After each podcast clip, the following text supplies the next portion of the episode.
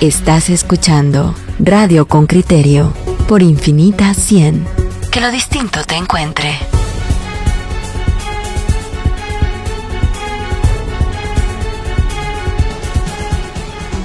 Hoy de Con Criterio, tal como le anuncié, hemos em, ya conversado sobre las enfermedades catastróficas. Quiero que escuche y preste atención a la historia que Ana Enríquez nos relata. Diagnosticada con cáncer de mama, cuenta con una familia que pudo hacerle frente con muchísimo esfuerzo para combatir esa enfermedad. Escúchelo usted, esta es la voz de ella en el reporte de Henry Bean.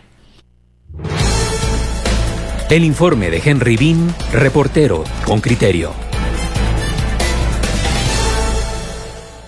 Todos los días en Guatemala alguien recibe el diagnóstico de que padece una enfermedad catastrófica. Son agudas, prolongadas, mortales en su mayoría y con impactos emocionales, familiares, económicos que rebasan capacidades de respuesta de las personas. Las enfermedades catastróficas tienen más incidencia cada año en los hospitales públicos y clínicas privadas del país. Son progresivas para deteriorar la salud y se caracterizan con un alto grado de complejidad médica. Provocan incapacidad, pero además representan una amenaza para la economía del paciente y su entorno, también para los sistemas de salud y las aseguradoras. Ana Enríquez estudió filosofía y letras, es ama de casa, esposa, mamá de tres hijos y abuela de seis nietos. Tiene 60 años. En 2013 recibió el diagnóstico de cáncer de mama, la enfermedad que casi vence las cuentas bancarias de su familia. Creería que el costo total aproximado de, de la enfermedad que tuvimos que cubrir fue de casi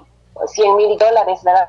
Poniéndole en moneda nacional, pues unos 800 mil quetzales, ¿verdad? Y creo que quizás se me escapen algunas cosas, pero por ahí ronda el, el costo total. Fue un año de suplicio, desde la detección hasta los procedimientos, 12 meses de entrar y salir de clínicas y cada visita representaba un tarjetazo de crédito. Tratamientos de quimioterapia que son pues una vez por mes, o sea, más bien cada tres semanas, ¿verdad?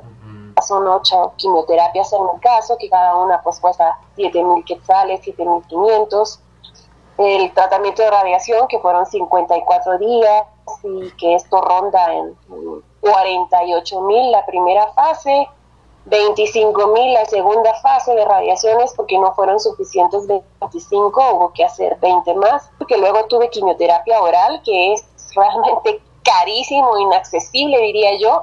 En mi caso, nosotros eh, enfrentamos el, tratamiento eh, por lo privado y con, con eh, cobertura pues personal, ¿verdad? Dinero, no teníamos un seguro que cubriera tratamiento de oncológico. La lista de costos fue extensa. La terapia oral costó 400 mil los tres años, 15 mil los exámenes de laboratorio el primer año, 30 mil en tomografías, aparte de las medicinas. El Instituto de Cancerología es una organización no gubernamental que recibe 35 millones de quetzales de fondos estatales para la atención de pacientes. En esta institución, en promedio, cada tratamiento incluye quimioterapia, radioterapia, cirugía y encamamiento. Un solo caso puede costar 75 mil quetzales, aunque las autoridades señalan que depende de la evolución del paciente. Enríquez contaba con un seguro de gastos médicos que por su naturaleza no cubrió su enfermedad. Uno jamás piensa que, que puede para tener una enfermedad como esta, ¿verdad? Entonces, eh, al ver nosotros esto, pues cubrió algunas partes, consultas y etcétera, pero ya el tratamiento en sí no estaba cubierto por el seguro que teníamos. Entonces tuvimos que echar mano del de, el ahorro que teníamos, también del de, sueldo de mi esposo, colaboración de algunas personas que se solidarizaron con nosotros, personas que nos aman. Yo tengo la gran bendición de pertenecer a una comunidad de fe. Por ahí hubo que echar mano de, de quizá alguna propiedad, ¿verdad? Pero, pues como dice mi esposo, eh, gracias a Dios estás viva, porque en mi caso, pues sí, salí adelante después de un pronóstico muy negativo, ¿verdad? De acuerdo con la Asociación Guatemalteca de Instituciones de Seguros, AGIS, por cobertura de costos médicos en 2019 se pagaron 1.7 millardos de quetzales y al 31 de agosto de 2020 sumaban 964 millones de quetzales. AGIS no cuenta con datos desagregados que permitan comprender a qué tipo de atenciones se dirigen más las coberturas. Los datos del Instituto Nacional de Estadística en 2009 revelan que la tasa de mortalidad por cáncer bajó de 50.6 a 45.7 por cada 100.000 habitantes. Y según la Organización Mundial de la Salud, esta es la segunda causa de muerte en América Latina. Cada año se pierden 1.1 millones de vidas. En las mujeres, los cánceres más frecuentes son de cervix, cáncer de estómago, cáncer de mama y de ovario. En los hombres, cáncer de piel, de estómago, de próstata y hepático. Henry Bean, Radio con Criterio. En la línea telefónica tenemos al doctor Edwin García Caal, él es economista de la salud y el jefe del Departamento Actuarial del Instituto Guatemalteco de Seguridad Social. Bienvenido, doctor Edwin García, muchas gracias por unirse a esta entrevista y a esta cobertura de Radio con Criterio. Gracias, eh, muy buenos días y agradezco la invitación por estar acá. Doctor García, yo, yo quiero arrancar preguntándole, ¿usted ve posible, a ver, tengo unas cifras someras porque he estado editando notas sobre, sobre el tema de, del cáncer en Guatemala. ¿Usted ve posible que una sociedad como la guatemalteca pueda financiar mediante tributos, por ejemplo, coberturas para aproximadamente 18 a 20 mil personas al año en, en, cáncer, por poner un solo caso. Bueno, al respecto, es importante considerar que si hay una forma de sociabilizar los costos de estas enfermedades, es la vía pública. Por la vía privada es bastante difícil en la medida de que se ponen demasiadas restricciones, porque son enfermedades catastróficas. Entonces, por la vía pública es como pedirle a toda la sociedad que responda al unísono para poder apoyar a los particulares que están sufriendo las consecuencias de las enfermedades crónico-degenerativas. ¿Qué, ¿Qué, condiciones? Yo entiendo que hay costos que no, que no se pueden asumir por una persona eh, en esto de las enfermedades catastróficas. Yo estoy aquí viendo varios modelos que he pasado al chat de mis compañeros de un estudio que hace una organización chilena, sistema público, sociales, privados, sistemas mixtos. ¿Hay, hay, hay algún sistema que así bote pronto le sugiera que sí o sí se tiene que, que pensar en él? Porque evidentemente un sistema puro y duro de yo pago mis gastos en este tipo de enfermedades está fuera de todo lugar. ¿Hay algo, hay, hay algunos tips necesarios para incluir en, en esta reflexión? lo que las empresas privadas en, en, varios países han optado cuando se van por la vía de los seguros privados es que manejan varias, varios parámetros. Por ejemplo, en la mayoría de casos solo absorben seguros, o sea, se convierten en seguros indemnizatorios. Eso significa que hacen un estudio de mercado para ver hasta cuánto puede apoyar el, pago de la enfermedad y entonces estos seguros indemnizatorios lo que hacen es que le pactan una cantidad, por ejemplo, 100 mil dólares, 50 mil dólares, 30 mil dólares, y al momento de que la persona es diagnosticada con una enfermedad catastrófica, el seguro procede a darle los 30 mil dólares, los 50 mil dólares, y con eso finaliza la relación con el seguro. Quiere decir que los seguros no se han hecho cargo de costear la enfermedad, aunque sí es una aportación importante, y pasan la responsabilidad a la familia de la persona enferma para que pueda costear, o a la misma persona enferma para que pueda costear toda la atención. A nivel de Latinoamérica, inclusive Estados Unidos, no tiene una forma de financiar totalmente la enfermedad, porque dejan a responsabilidad del trabajador varias cosas. Entonces aparecen unos términos, el copago, por ejemplo en donde le dicen al paciente, mire, usted tiene que pagar el 20% de los gastos que el seguro vaya pagar. En este caso sí se está atendiendo la enfermedad en el Medicare para las personas mayores de 65 años, pero con copago. Aparte de eso, hay un coaseguro. Un coaseguro significa que una responsabilidad del, del seguro le dirá, mire, después de esto corre por su cuenta. Además del deducible. El deducible también es otro modelo que se ha incorporado. Todos son parte de un mismo modelo. El deducible le dicen, mire, nosotros vamos a pagar 8 mil dólares, como por ejemplo ahorita en Estados Unidos este año 2020. 8 mil dólares es el deducible. Todo lo que cueste abajo de 8 mil dólares Lo paga usted. Mire, vamos a comprometerlo, Doc, porque, porque usted es economista de la salud, no por gusto. ¿Cuál cree usted yo sé que todos los seguros van a tener sus pros y sus contras. Es evidente que no hay un sistema perfecto, si no ya estaría adoptado. Si usted tuviera que, que, dar unas pinceladas, no hace falta que lo precise, dar unas pinceladas, ¿cuál cree usted que es lo más eficiente en función de su experiencia?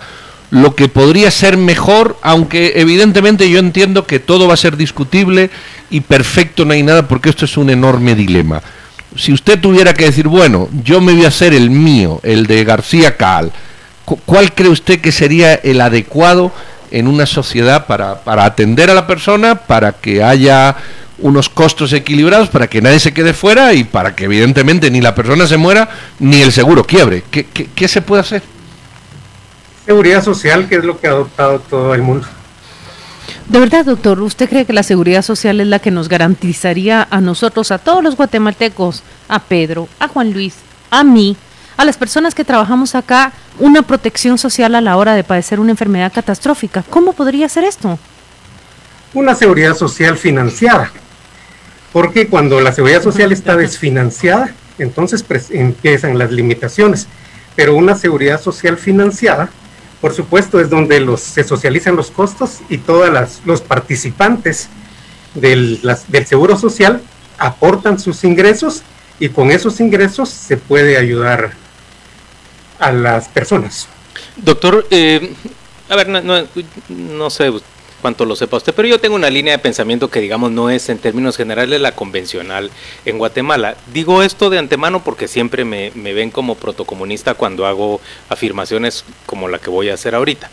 En general, yo veo que los seguros, la aplicación de seguros de salud en Estados Unidos, pero en el resto del mundo también, ha tendido a encarecer enormemente los servicios de salud privados y ha llevado a, una crisis a gran escala. Un país tan rico como Estados Unidos tiene a una importante parte de su población afuera de los servicios de salud. En cambio veo que los países, como muchos europeos o incluso asiáticos, que tienen sistemas como el que usted dice de seguridad social, en el que mediante el aporte del ciudadano, que es que no tiende a ser bajo, más bien cada vez tiende a ser más alto, y del propio Estado central, eh, se logra cubrir la mayoría de los tratamientos, incluso en enfermedades catastróficas. ¿Usted comparte esta afirmación general que yo estoy haciendo o usted la, la, la adversaría de alguna manera o la matizaría de alguna forma? Comparto esa posición porque la seguridad social cuando es financiada permite dar la mayor cobertura a la población y las limitantes que presentan los seguros privados pues se soslayan un poco en la medida de que sí se puede atender más de la enfermedad, inclusive se salvan vidas. Por ejemplo, eh, bueno, voy a cambiar el tema porque el tema es financiamiento. Los países europeos están financiando su seguridad social, aunque para eso hayan tenido que cargar un poco más a la población, pero también hay colaboración gubernamental. Cuando los países no tienen el apoyo gubernamental y la seguridad social Recuerde, la seguridad social no es pública, la seguridad social es, un seguro, solo que con mayor cantidad de miembros. Entonces, cuando dejan sola a la seguridad social, o sea, a su población organizándose para cooperar con sus propios financiamientos individuales a un gasto total, cuando el gobierno se aparta, cuando el gobierno no participa, por supuesto que se van encareciendo las cuotas, pero cuando el gobierno aporta, ayudan a la población y permiten llegar a extremos más eh, altos de curación de las enfermedades. Doctor, nosotros tenemos que ir a una pausa comercial. Cuéntenos, por favor, si aún puede permanecer con nosotros. Vamos y volvemos. Estaré hasta las 7.40 que tengo una reunión. Perfecto, entonces tenemos unos minutos más todavía para plantearle preguntas que ya están haciendo nuestros oyentes. Vamos a la pausa y volvemos inmediatamente. Ay, doctor, nos quedamos platicando fuera de micrófonos y, nos quedamos con este último comentario. Aquí no hay trasplante de hígado, por ejemplo. Aquí en Guatemala no hay un PET, scan, una máquina para averiguar si las personas tienen células cancerígenas todavía en su cuerpo. Doctor, ¿usted cómo ve estas cosas? ¿Por, ¿por qué, digamos, Costa Rica sí puede tenerlo? ¿Por qué México, México sí puede tenerlo? ¿Por qué Guatemala pareciera estar tan aparentemente retrasado en eso? Bueno, Recordemos que Costa Rica desde que el gobierno decidió pagar la deuda que tenía, igual que Guatemala que tenía una deuda enorme, el gobierno decidió cancelar la deuda con el seguro, con la caja costarricense. Eso le permitió a Costa Rica agenciarse de fondos eh, suficientes como para poder avanzar, no solo en cobertura, porque llegó a más, llegó al 100% de la población, aunque en la práctica todavía no, pero hay algunas cosas técnicas que resolver, sí llegó al 100% de la población, pero es ayuda de gobierno. Aparte de eso, el gobierno también aceptó que cualquier déficit a final de año que pudiera reportar la caja costarricense, él la iba a financiar. Con ese apoyo, por supuesto que se pueden alcanzar muchas cosas, se puede avanzar en tecnología. En Guatemala tenemos el inconveniente de que no solo ni siquiera se paga la cuota patronal completa del gobierno, o sea, se tiene que subsidiar a los trabajadores públicos en relación a la atención de sus enfermedades, sino que también hay trabajadores que no tienen ninguna aportación y que la seguridad social guatemalteca tiene que cubrir. Ante esas imposibilidades de poder ampliarse en, materia de financiamiento, por supuesto que tienen que existir limitantes.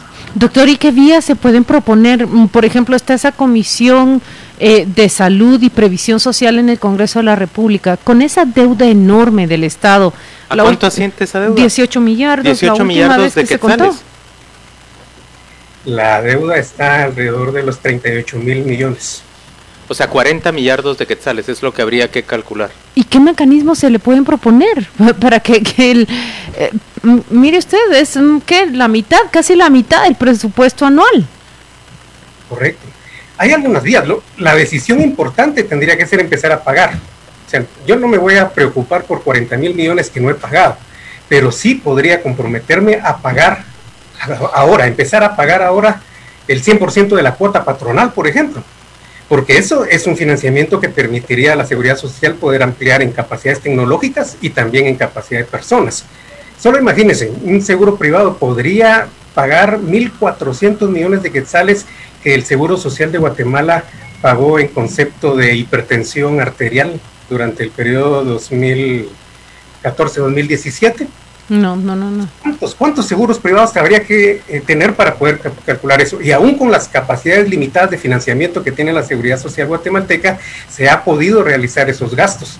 Hay, hay individuos que le han costado a la Seguridad Social más de medio millón, 538 eh, millones de quetzales, una pequeña cantidad de individuos en cuatro años Nadie podría gastar 538 millones de quetzales para salvar la vida de un pequeño grupo de pacientes y sin embargo la seguridad social lo está haciendo. Pero, ¿qué hace eso? Que limita toda su ampliación, limita todas sus demás capacidades. Casi el 50% de lo que la seguridad social está gastando anualmente en atención de salud se va en gasto catastrófico. Pero yo veo, yo, veo apoyo financiero y el, y el pago actual del el, empezar a pagar el Estado no solo no incrementaría la deuda, sino que facilitaría otras estrategias. Pero, pero yo esta, esta discusión en, el año 2020, eh, con, un Congreso que habla de, justicia y de preocupación para los ciudadanos, perdón, pero me, me, resulta un poco de cachondeo o de chiste o de humor. Un Estado que no paga la seguridad social de sus empleados, pero que remite y se vanagloria de un sistema de seguridad social un 70% de economía informal que les da igual quien lo pague, pero ellos dicen que no. Y luego algunas empresas que no dan de alta a sus empleados y evidentemente no le dan seguro social. Aquí tenemos un problema más grave que el Estado, aquí tenemos un problema de sociedad fracasada, pero de todos. Porque yo veo un Congreso que, que le da igual. Además ellos tienen un seguro privado, o sea, eso es anacrónico. Es decir, aquí el problema es más complejo. El problema es que nos, como sociedad nos miramos al espejo y yo no sé si nos vemos o, o, qué vemos. Es cabal lo que está diciendo Pedro, digamos que hay una, no hay una concepción de cohesión social. Yo sé que ese término terminó siendo muy, muy manipulado, pero es real, es como que estamos integrados como sociedad. Muy bien, si yo estoy integrado como sociedad, yo, comerciante informal, por ejemplo, entiendo que mi mejor mecanismo para obtener los servicios que el Estado brinda es formalizarme, que el IX me permita a mí pagar como individuo una cuota que, me ofrezca, por ejemplo, cobertura. Yo, gobernante, perdón, pero tengo que apartar, ¿cuántos serían al año, doctor? ¿Dos millardos lo que tendría que pagar el Estado para cubrir? millones de cuota patronal? ¿Cuánto, cuánto? 1.800 millones. Ah, mire, salió más barato de lo que yo decía, 1.8 millardos de quetzales Sí, pero al es año. que yo no sé qué espera el Estado Pero que de- vende esto. Pero de sí, 89 o sea, millardos de quetzales del presupuesto, ¿por qué no pueden salir 1.8 para pues pagarle es al que es obligación, además. O Claro. sea, que, que no, por eso digo que yo esta discusión no es menospreciar el debate que tenemos, es que es una discusión que me parece anodina, me parece absurda, kafkiana. Eh, discutimos esto y la solución está clara, pero ni, ni, ni informales, ni ciertas empresas, ni Estado ponemos coco en esto. Pero no ¿verdad? estamos tocando otro gran sector y el doctor nos puede decir de qué tamaño es ese sector, la clase profesional, aquellos que están ejerciendo eh, una profesión liberal y que han salido de ser dependientes a facturar y que también ahí existe otra gran evasión, lo coloco entre comillas, ¿verdad, doctor? Pero usted conocerá cuál es el tamaño de ese bolsón. Ya nos dijo 1.8 millardos el del Estado y el de estos profesionales, ¿a cuánto llegará? Por lo menos sabemos que son cerca de 300 mil profesionales. Y aquí hay otra cosa, usted acaba de mencionar, la forma de evadir la figura salarial para no tener que pagar la seguridad social. Esa evasión de la figura salarial no solo se da en la vida de los profesionales a través de su facturación, también se da en la vía del trabajo técnico, también se da, en la vía de las facturas especiales que muchas empresas hacen que sus trabajadores tengan que pagar con tal de evadir esas responsabilidades de seguridad social.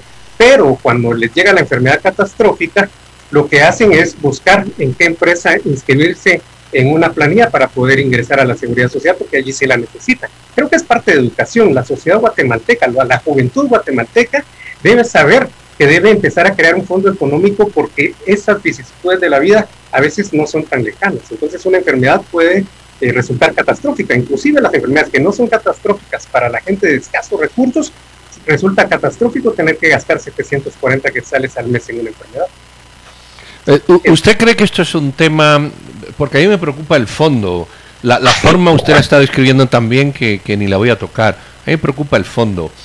Por ejemplo, ¿por qué esto no se discute en el Congreso seriamente? Pero, ningún partido político, ¿eh? ¿Por qué, por qué se obvia, sab- sabiendo el problema? El Estado no paga, pero mm, bueno, muchachos, así llevamos, así llevamos mm, 40 años, no pasa nada, tranquilo, mm, seguimos sin pagar, que lo pague otro. Pero es que lo se muere la gente, mm, bueno, sí, pero se hace lo que se puede. Es decir, esas, esas, no sé, no sé cómo denominarlo, eh, esas actitudes, ti- ¿qué, solución tienen? Porque yo veo que a todo el mundo le viene el norte, por no decir otra, otra vulgaridad, le- ¿verdad? ¿Qué, ¿Qué solución tiene? Porque la solución ya sabemos cuál es, pero no se adopta, sencillamente no se habla, se ignora. ¿Qué, qué, cuál es el fondo de esto? ¿Es político? ¿Es de dejadez social? ¿Es que somos un desastre? No sé. Cu- ¿Cuál es el fondo, si, si lo hay? Yo diría que son dos lados. Hay una sociedad que no exige sus derechos, a menos que se organice. ¿Por qué tenemos gasto en, VIH? Porque se organizaron los pequeños grupos del VIH e hicieron valer su voz por el lado del enfoque de derechos. Pero no se asocian para todo lo demás, para una seguridad social que pueda llegar a cubrir no solo a los enfermos de VIH, sino a toda la población. Por ese lado. Por el otro lado, tenemos una parte política que está influenciada por Cada uno tiene sus propios intereses y Mm. por lo tanto no, no se enfocará en esos derechos que tienen toda la población. Es preferible conseguir pequeños grupos a los que yo pueda apoyar y por los cuales pueda hacer el efecto dominó para tener mis beneficios políticos. Mientras se haya, se, se exista esa atomización de los intereses, no vamos a ver el fondo, a pesar de que está entre, enfrente de nosotros. Son pantallas grandes que no se ven porque nosotros nos estamos preocupando en ver los puntitos negros, en qué grupos no están siendo atendidos, en lugar de creer que pueden todos los grupos ser atendidos al mismo tiempo y que existe el mecanismo de financiación. La seguridad social en el mundo, ¿por qué todos están aportando? México acaba ahorita de fortalecer su seguridad social, pasando con una negociación de los patronos del 5% al 13.5% de cuota patronal, porque es momento de crisis y saben que hay que fortalecer los mecanismos que ayudan en- de mejor forma a la sociedad. Guatemala, sencillamente lo que hacemos es cargarle a la seguridad social, como se vio en las publicaciones en, los- en el acuerdo de calamidad, que la seguridad social atienda a todos, pero no se habla de financiamiento, no se te prestan tantos millones, pero no se dice, le vamos a aportar esta cantidad a la seguridad social para apoyarlo, porque se considera que los individuos que están aportando a la seguridad social pues son suficientes esos recursos. Y tal vez esa idea de suficiencia es la idea errónea que está detrás. Mm. ¿Para qué quiere más dinero la seguridad social? Se cree que tiene mucho dinero, aunque esas aportaciones necesariamente no están alcanzando. Y si fuera a colapsar el sistema, agarrar todas las reservas de la seguridad social y dividirlo entre sus afiliados, no le pasa de 20 mil quetzales para cada afiliado y se acabó. Claro, está aguantando con todos. El doctor eh, García, eh, muchas gracias por acompañarnos en esta entrevista en Radio con Criterio. Es, el econom- es economista de la salud, jefe del Departamento Actuarial del Seguro Social. Muchas gracias. Feliz lunes para usted. Muchas gracias. Saludos, Do. Claudia, al- algo que es útil que, que contés. El, el doctor García Caal estudió Economía de la Salud en Holanda. Es una especialidad que permite a las personas, por ejemplo, dedicarse a la planificación de, servicios de salud a, largo plazo. A la evaluación justamente de que la, salud y la economía que han estado en discusión justamente como nunca antes en el 2020. Miren, nosotros tenemos historias de otros pacientes que han debido enferma- eh, enfrentar una enfermedad catastrófica. Antes de irnos a la pausa, nos quedamos con la historia de Luis Chitimul. Escuche usted cómo eh, su diagnóstico lo obliga a mudarse de Baja Verapaz hacia Ciudad de Guatemala. Si no es de esta manera, él no puede recibir su tratamiento semanal. Esta es la historia de él. El informe de Henry Bean, reportero con criterio. Luis Chitumul tiene 30 años, es estudiante de sexto semestre de Derecho en la Universidad Mariano Galvez. Nació en Baja Verapaz, pero su tratamiento de hemodiálisis lo forzó a trasladarse a la capital. Pues lo de la insuficiencia renal llevo ah, 11 años en hemodiálisis. Fue por causa de espina bífida. En aquel departamento solo podía optar a tratamientos de diálisis y su diagnóstico requería uno más completo por lo que debió mudarse a la ciudad. Acá recibe las terapias dos veces por semana. Tenía 19 años cuando fue referido del Hospital Roosevelt hacia la Unidad Nacional de Atención al Enfermo Renal Crónico, UNAERC, y asegura que de no recibir este apoyo no podría costear el tratamiento. Sí sale bastante caro, a pesar de la ayuda que nos dan, porque si no nos dieran la ayuda sería mucho más cara y mucho más difícil de accesar. Porque, por ejemplo, una hemodiálisis en, en lo privado está alrededor de 1.200 a 1.500, solo una. La hemodiálisis la recibe sin costo en una ERC dos veces por semana y a pesar de que los gastos principales son cubiertos, su familia hace esfuerzos para comprar medicinas y transportarlo para que reciba su tratamiento. Ahorita están dando la eritropoyetina ahí, pero el hierro del que se compra, que alrededor de 200 quetzales cuesta cada ampolla, ¿Y usted necesita cuántas al mes? como 8. Bueno, de transporte sí, sí, sí me sale caro porque son 75 por cada viaje. Serían 150 ida y vuelta. ¿Y cuántas veces va? Voy tres veces, tres veces a la semana. La UNAERC cuenta para este 2020 con un presupuesto de 200 millones de quetzales para 3.8 millones de servicios de diálisis. Es el tratamiento para 3.270 personas. El costo anual por beneficiario suma 40.474 quetzales. El Ministerio de Salud reporta que esta enfermedad afecta a 8 de cada 100 guatemaltecos. En este año se programaron 249 mil servicios de hemodiálisis para 2.200 personas con un costo anual de 27.377 cada una. Cada paciente, dependiendo de su estado clínico, en promedio deberá recibir 113 terapias al año, dos veces o tres veces por semana. En el caso de prediálisis, se tiene previsto beneficiar a 860 personas que representan una inversión anual por paciente de 7.486 quetzales. El IX destina anualmente un millardo de quetzales para la atención general de enfermedades crónicas como padecimientos nefrológicos, cáncer, esclerosis, insuficiencia renal y VIH. Henry Bean, Radio con Criterio.